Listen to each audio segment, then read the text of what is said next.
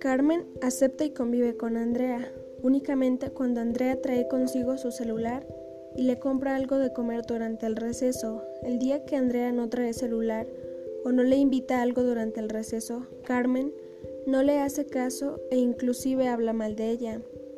Según mi opinión, ¿qué opino de la actitud que desarrolla Carmen? Opino que, pues que Carmen solo utiliza a Andrea por conveniencia y eso no es tipo de amiga si es una persona que no tiene valores, que le gusta aprovecharse de las otras personas. Andrea está haciendo lo correcto. Desde la perspectiva de Andrea está bien porque porque quizá ella no lo está haciendo en afán de que la otra persona se lleve con ella y solo lo está haciendo por porque es buena onda. Pero la realidad es que no está bien porque solo se aprovechan de ella y Andrea sí tiene principios y valores. Por eso tienes que aprender a seleccionar a tus amigos, a tus amistades y a todo tipo de personas con el que te rodeas. ¿Crees que esto pase o haya pasado alguna vez en la EPO 116?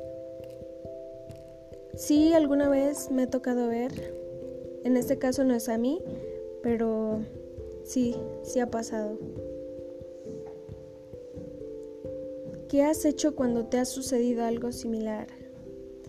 Eh, pues a mí no me, no me ha pasado algo así, pero me gusta compartir con mis compartir mis cosas con mis amigos y con las personas que me llevo sin necesidad de de tenerlos como amistad.